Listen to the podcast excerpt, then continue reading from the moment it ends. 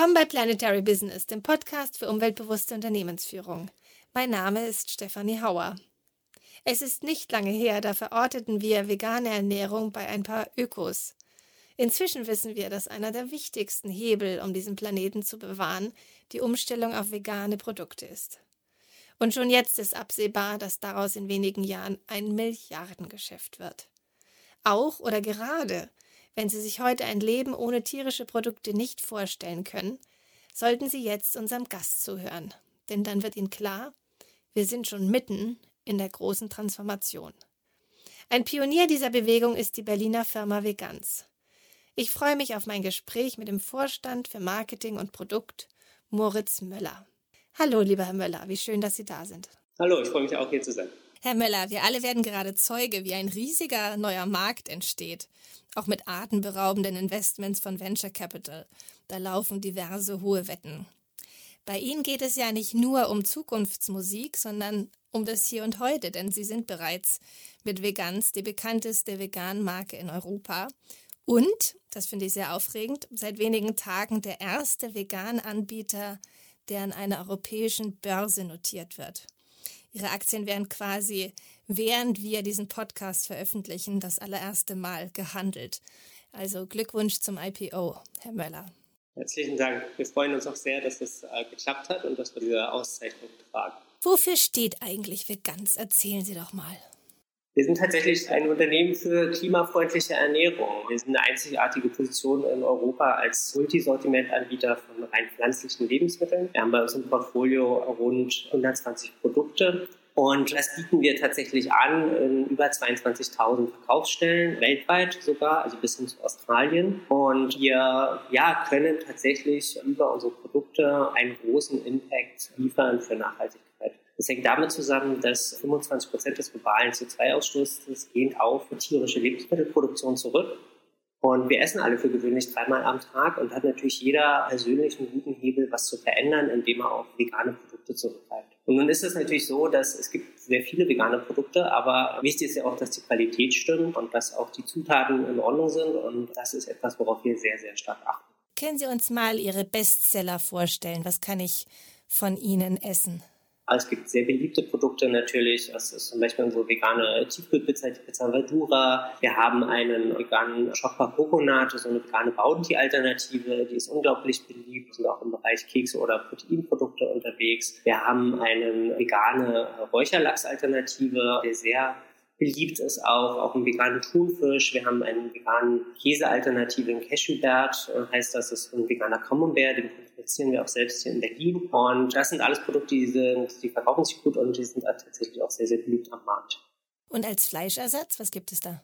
Im Bereich Fleischersatz haben wir vegane Schnitzel, so Zitronen- und Pfefferschnitzel. Gleichzeitig haben wir aber auch auf äh, Sojaproteinbasis Sojamedaillons, äh, Sojaschnitzel und die kann man tatsächlich einfach einweichen, so ein bisschen zehn Minuten vom Kochen und dann zubereiten, wie gewöhnlich man eben auch Fleisch zu Hause zubereitet und hat dann die Möglichkeit damit, die verschiedensten Fleischgerichte zu kochen. Also ob das jetzt ein Bolognese ist oder ein Steak oder äh, eine Hühnchenalternative, das hängt dann auch so von der Würzung ab aber man kann das äh, verarbeiten in der Küche, wie man es eben gewohnt ist, tatsächlich von konventionellen Fleischprodukten.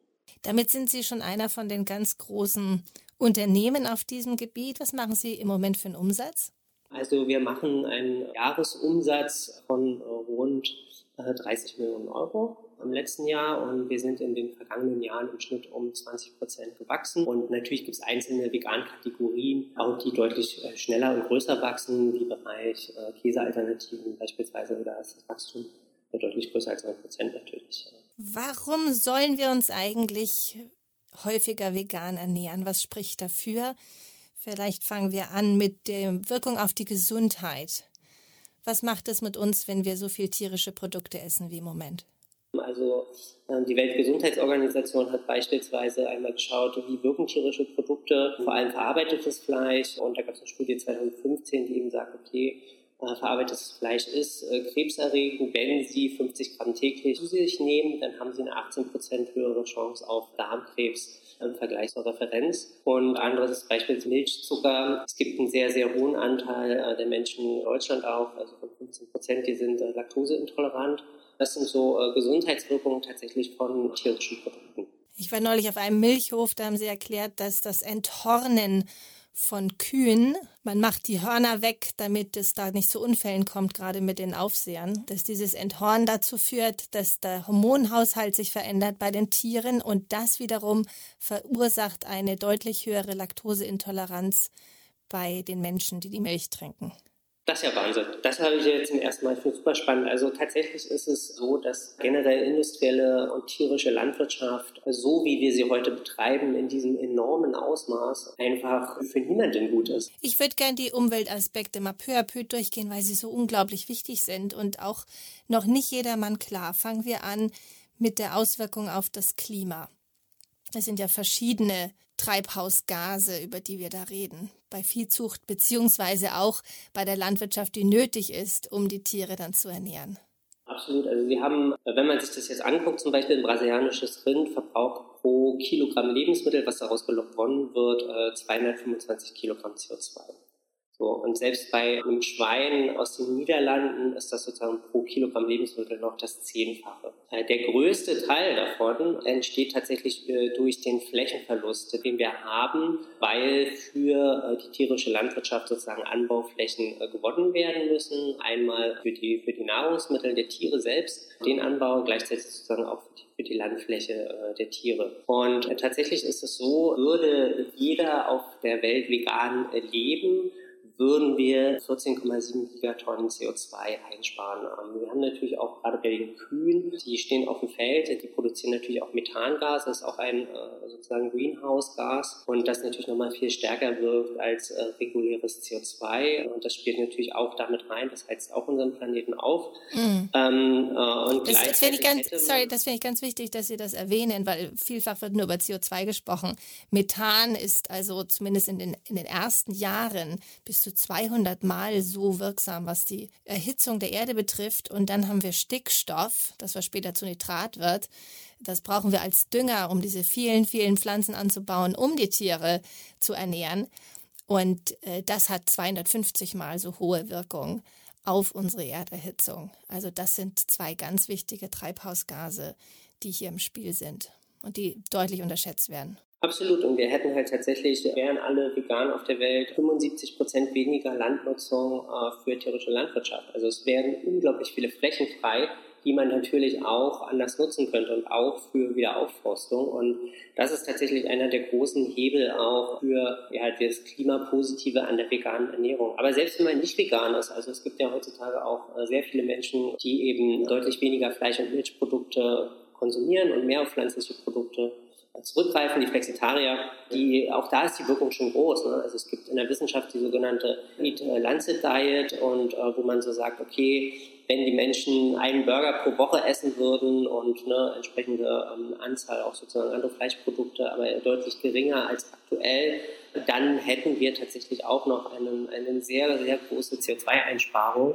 und würden uns sozusagen, ich sag mal, neun Jahre noch Emissionen zusätzlich erkaufen können als Zeit, die wir haben, die wir emittieren können. So groß ist die Einsparung und das wirkt schon alleine sehr, sehr stark. Hm, das ist eine ganz wichtige Botschaft. Ihre Hoffnung ist nicht, dass alle jetzt vom einen zum anderen Tag umstellen und auf alles verzichten. Das wird immer gern polarisiert, auch in den Medien, sondern sie möchten die Menschen aufrufen, einfach ein bisschen mehr von den veganen Produkten zu nutzen. Ich möchte unbedingt noch die Zahlen nennen. Sie sagten eben, die vielen Tiere, die betroffen sind. Die UNO hat Zahlen veröffentlicht, wie viele Nutztiere wir schlachten jedes Jahr, um sie dann zu essen. Die Zahlen sollten wir uns mal auf der Zunge zergehen lassen. 50 Milliarden Hühner sind das, 1,5 Milliarden Schweine, 500 Millionen Schafe, 300 Millionen Rinder. Es sind 1,4 Billionen Eier, die wir konsumieren und die Anzahl der Fische lässt sich überhaupt nicht ausdrücken in Zahlen. Also Sie sagten eben, das hat auch eine Wirkung auf die Landnutzung und äh, natürlich auch auf die Meere. Können Sie da noch näher eingehen? Erstmal grundsätzlich ein enormer Biodiversitätsverlust, der tatsächlich nicht nur überirdisch, sondern auch unter Wasser aktuell stattfindet. Und die beliebtesten Fischarten, also Thunfisch und Lachs, die sind so wahnsinnig überfischt auch, dass das eigentlich schon nicht mehr existiert. Gleichzeitig so, dass natürlich tierische Landwirtschaftsproduktion einer der, der größten Treiber für den Biodiversitätsverlust ist, durch die Überdüngung der Böden auch durch den Verlust von Flächen. Und mal als Zahl, wenn Sie jetzt ähm, für ein Kilogramm Rind brauchen Sie minimal 27 Quadratmeter Landfläche. Äh, hängt davon ab, wie Sie das Tier halten. Und das verbraucht 52 Kilogramm CO2. Wenn Sie jetzt eine Kartoffel äh, anbauen, dann äh, sind das nur 0,62 Kilogramm CO2-Äquivalente, die dort emittiert werden. Also natürlich sind pflanzliche Produkte deutlich besser ökologischen Fußabdruck und gleichzeitig auch wesentlich weniger schädlich im Biodiversitätsbereich. Sie zerstören ja nichts. Die Pflanzen ja. wachsen auf der Erde und die Natur ist ja auch dafür da, das zu, äh, zu unterstützen. Im Grunde absurd, dass wir erst Lebensmittel anpflanzen, um sie dann Tieren zu verfüttern, die wir dann essen. Das ist so sehr um die Ecke gedacht. Und eben, was Sie sagen, für die Biodiversität so dramatisch. Biodiversität, das ist so ein technisches und lateinisches Wort. Gibt es Schätzungen? Ich habe eben gesagt, wie viele Nutztiere getötet werden, aber können wir erahnen, wie viele Wildtiere ihre Heimat verlieren und damit ihr Leben verlieren, weil wir so viele Nutztiere halten wollen? Ähm, also mir ist keine konkrete Zahl bekannt. Wir können das natürlich noch länger untersuchen, logischerweise. Das sollten wir auch tun, um zu verstehen, wie sind die Vorgänge.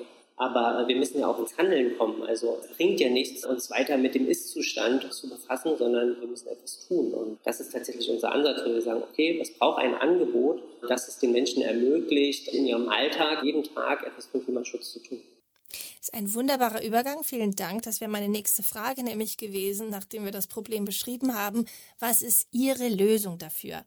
Ihre Lösung ist die Firma Veganz und die gibt es erst, was mich wirklich überrascht, seit zehn Jahren. Das sind ja nicht viele Jahre, in denen Sie eine ganz turbulente Firmengeschichte geschrieben haben. Wie fing das alles mal an? Erzählen Sie.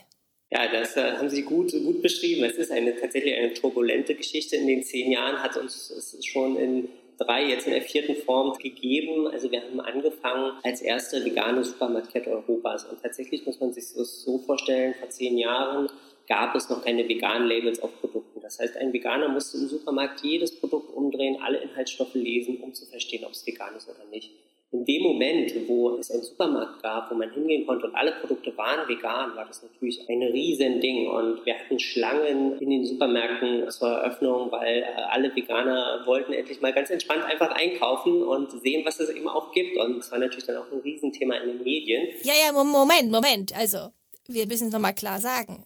Veganz war der erste Supermarkt auf der Welt, der nur vegane Produkte geführt hat. Genau. In Berlin war das. Vor zehn in Jahren. In Berlin war das. Genau, im Prenzlauer Berg haben wir die erste Filiale eröffnet, die gibt es auch heute noch. Die New York Times hat darüber berichtet, das war damals eine Sensation. Ja. Und wie gesagt, das ist gar nicht so lange her. Ja, und wir haben dann tatsächlich äh, weitere Supermärkte eröffnet, bis äh, hin nach Österreich und äh, auch Prag. Und tatsächlich ist diese gesellschaftliche Entwicklung zum Thema gesunde Ernährung, bewusste Ernährung, Veganismus weiter vorangeschritten. Und wir haben das natürlich auch immer, wo wir konnten, mit unterstützt. Und es gab dann einen Punkt, an dem der Handel bei uns angerufen hat und gesagt hat, Mensch, wollt ihr die Produkte nicht auch bei uns verkaufen? Was wir dann natürlich gemacht haben. Und der Konsument logischerweise hat dann gesagt, okay, warum muss ich jetzt noch eine Stunde bis zum Vegan-Supermarkt fahren, wenn ich die Produkte beim Edeka um die Ecke bekomme? Und dann haben wir natürlich unsere Supermärkte geschlossen, logischerweise. Bis auf drei, die gibt es noch in Berlin. Aber das war dann so der Wechsel, wo wir zum Großhändler geworden sind. Also Sie hatten erst, was schon eine Leistung ist, Sie haben den allerersten Supermarkt für Veganer aufgebaut, dann eine Kette daraus gemacht und dann gemerkt, das will jetzt auch der klassische Lebensmitteleinzelhandel und haben sich positioniert als Großhändler, was ja auch eine, eine, ziemlich andere Aufgabe ist. Aber sie haben dadurch ja auch sämtliche Hersteller auf der Welt kennengelernt, weil sie die importiert haben und hatten auch einen Überblick, was der Markt kann und was der Markt braucht. Und ist es richtig, dass Edeka sie kaufen wollte?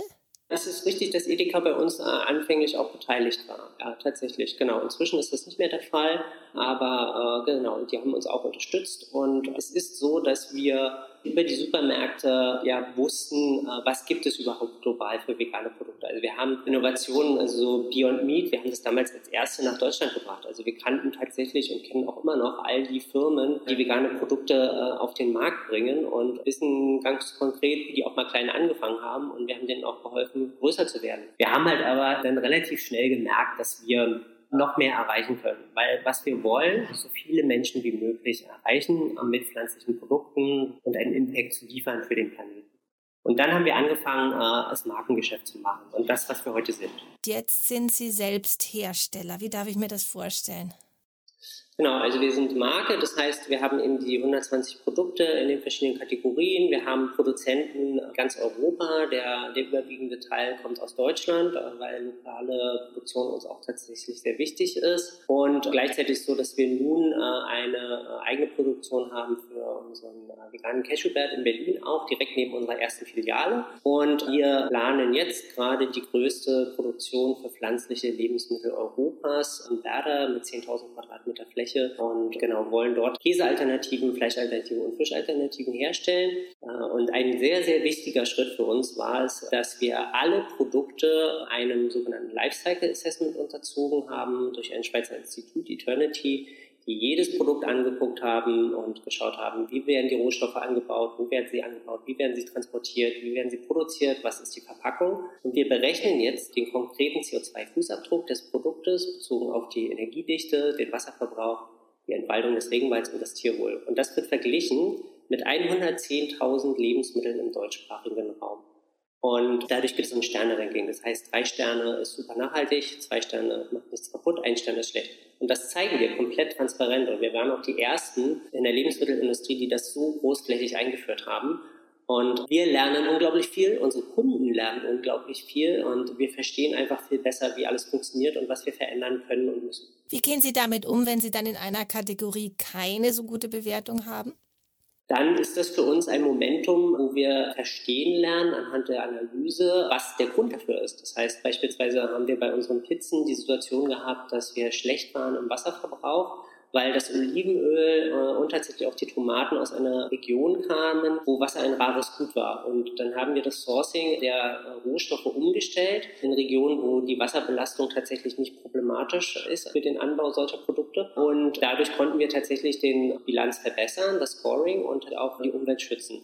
Nun haben Sie eben angefangen als Einzelhändler, das heißt Auge in Auge mit dem Konsumenten. Was können Sie uns erzählen über Menschen, die Veganer sind oder Menschen, die eben auch mal vegane Produkte kaufen? Da sehen wir so eine Entwicklung, dass viele äh, Menschen fangen eben an als Flexitarier, dann werden sie vielleicht, machen sie den Schritt zum äh, Vegetarier und dann äh, später tatsächlich werden sie auch vegan. Ne? Also das ist ein Prozess, der dauert auch fünf bis zehn Jahre und das machen auch nicht alle Menschen mit, logischerweise, aber wir sehen, dass es diese einfach eine persönliche Entwicklung, die man macht, je, je intensiver man sich mit den Themen auseinandersetzt. Mhm. Interessant. Gut, es geht also darum, so mehr und mehr tierische durch vegane Produkte zu ersetzen. Man hat lange Zeit gesagt, naja, also wenn man keine tierischen Produkte zu sich nimmt, dann fehlen einem wichtige Nährstoffe. Inzwischen ist die Produktion von diesen Produkten eine Wissenschaft für sich geworden, habe ich gelernt. Also das, das kann auch nicht jeder. Ich würde gern mit Ihnen die verschiedenen Produktkategorien mal durchgehen. Milch zum Beispiel. Wie ist da der Stand der Wissenschaft und wie weit sind wir da im Markt? Mit Ersatzprodukten? Also tatsächlich ist der Markt für Milchalternativen einer der größten, also ist eine der größten Kategorien, die am schnellsten auch äh, gewachsen ist. Das hängt, äh, glaube ich, auch damit zusammen, dass es eben tatsächlich schon auch einen großen Anteil gibt an Menschen, die auf den Milchzucker äh, intolerant äh, sind. Gleichzeitig ist es so, dass sie äh, in, der, in der Milch ist halt das tierische Protein. In den Milchalternativen haben sie dann, je nachdem, was die Basis ist, eben den Proteingehalt der Milchalternative, ob das nun Soja ist, dann haben sie sozusagen das auf einer Sojabasis. Bei Hafer ist es eben äh, die Haferbasis, äh, das macht den größten Proteinanteil aus und dementsprechend gestalten sich dann sozusagen auch ja, am Ende die, die Nährwerte. Mhm, mh. äh, mir fällt ein oder mir fallen ein, äh, Oatly und Alpro, das müssten so die größten genau. sein, ist das richtig? Dann haben wir Fleisch. So wie ich das verstehe, gibt es drei Möglichkeiten, Fleisch zu ersetzen. Also auf Pflanzen basiert, ähm, auf der Basis von Mikroorganismen oder zellbasiert, das heißt von tierischen Zellen entwickelt.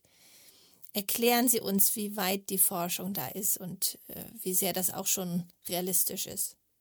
Also so rein, also Lebensmittel ist ja sowieso etwas, was sehr technologisch getrieben ist inzwischen. Tatsächlich ist es so, dass der äh, pflanzliche Bereich äh, am weitesten entwickelt ist und da gibt es jetzt eben die Produkte, es gibt die Produkte in hoher Qualität, sie sind am Markt verfügbar. Wir haben Nestlé mit Garden Gourmet als Marke, Unilever mit uh, The Vegetarian Butcher, das sind wirklich große Player. Dann haben sie auf dem Äh, auf der am anderen Ende das sogenannte, ne, was so In-vitro-Fleisch ist, äh, da gibt es inzwischen auch äh, einige Anbieter im Markt und äh, gleichzeitig sehen wir auch in unseren Umfragen, dass ja die Bereitschaft wächst, wo man sagt, okay, ja, ich wäre dafür offen, dass auch Laborfleisch zu konsumieren und das erreicht auch schon eine gewisse äh, Qualität. Nur ist da das Problem auch, äh, dass der Lebensmittelsicherheit und das Gesetzlichen, also die Zulassung zu finden, ist natürlich auch nicht in jedem Markt ohne weiteres möglich. Es wird auch, denke ich, noch fünf bis bis zehn Jahre dauern, ehe dieser Markt stärker ausentwickelt ist. Und bei Mikroorganismen ist es so eine Zwischengeschichte und auch das geht auch wieder in die Richtung, mit Fermentation zu arbeiten und auch das ist äh, eher noch in Entwicklung. Also der, der Bereich Plant-Based ist schon am weitesten fortgeschritten. Das heißt, ein, ein Wettrennen hat gestartet für eine Parität mit traditionellem Fleisch, mit, mit tierischem Fleisch, um zu gucken, in welchen Bereichen kann man vom Geschmack her, von der Textur, vielleicht auch vom Geruch her so nah dran sein an dem ursprünglichen Angebot. Und auch preislich schließlich natürlich, das ist auch eine Frage von Jahren, bis die Märkte skaliert haben, so gut, dass man da hinkommt. Wo sind wir dann vielleicht in 10, 15 Jahren? Wie wird sich der Markt dann aufteilen, wenn diese Parität bei allen drei Bereichen erreicht wurde? Der Druck aufs Konventionelle wird äh, so groß werden, dass das, denke mal, äh, bis hin zu einem Liebhaberprodukt werden wird, so wie es heute eine Schallplatte ist, weil man, man ja auch äh, neben dem reinen Klimathema, was jetzt auch so sehr vordergründig ist, geht es auch darum, eine wachsende Weltbevölkerung zu ernähren. Und auch das ist ja eine, eine Riesenherausforderung. Das geht ja auch mit dem äh, aktuellen äh, Struktur der Lebensmittelindustrie gar nicht. Nun haben wir doch alle als Kinder gelernt, wir sollen unbedingt auch Fisch essen, ob wir es wollen oder nicht, weil das so wichtig ist, so unverzichtbar. Was machen Sie jetzt mit den Nährstoffen, die wir über den Fisch bekommen?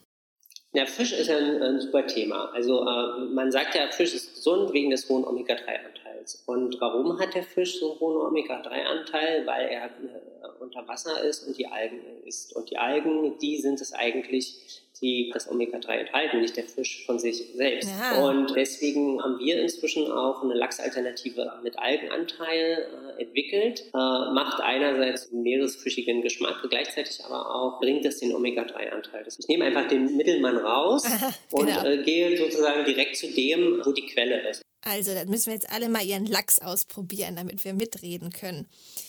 Es gibt Forschung im Bereich Käse, dann gibt es Eier, die jetzt ersetzt werden. Das finde ich auch ganz spannend.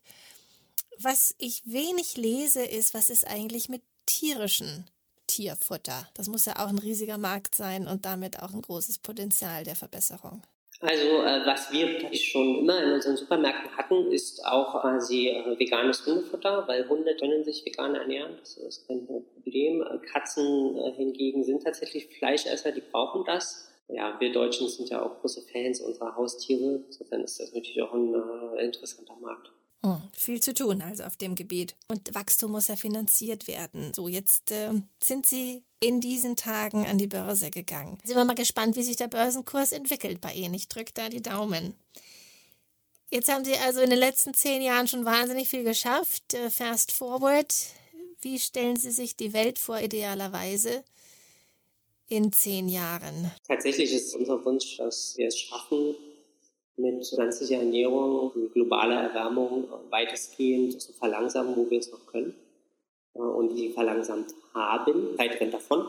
Also wir, äh, ne, 82 Prozent des 1,5 Grad CO2-Budgets sind schon aufgebraucht. Für uns als Firma natürlich, wir wollen gerne eine wesentliche Rolle spielen in Europa als vegane Marke und äh, wollen weiter wachsen.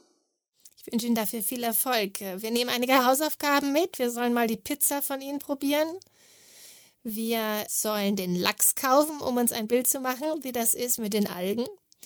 Und dann haben wir jetzt für unsere Investitionsideen auch noch eine weitere, nämlich Veganz als Aktie in Frankfurt notiert. Ja, das finde ich ganz toll, was Sie uns berichten konnten. Vielen Dank, Herr Müller. Vielen Dank, Frau Hauer. Ich freue mich wirklich über das Gespräch und ja, essen Sie gerne mal was fürs Klima, kann man mal ausprobieren.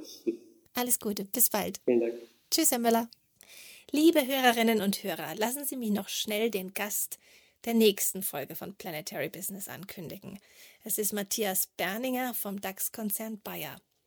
Wir sprechen dann darüber, wie Pflanzen genetisch so editiert werden können, dass sie noch mehr CO2 aufnehmen, dass sie gegen die Auswirkungen der Klimakatastrophe resilienter werden und, und das finde ich wirklich spektakulär, dass Pflanzen ihren Dünger selbst produzieren. Bis dahin, Ihre Stefanie Hauer. Planetary Business, der Podcast für umweltbewusste Unternehmensführung, wird produziert und moderiert von Stefanie Hauer. Wir sind unabhängig von Sponsoren und Werbekunden. Haben Sie Fragen oder Anregungen? Dann schreiben Sie uns unter mail at planetary-business.org. Besuchen Sie uns auch gerne auf unserer Website und lesen Sie mehr über unsere Interviewpartner, die Podcasterin und die Hintergründe zum Podcast unter planetary-business.org.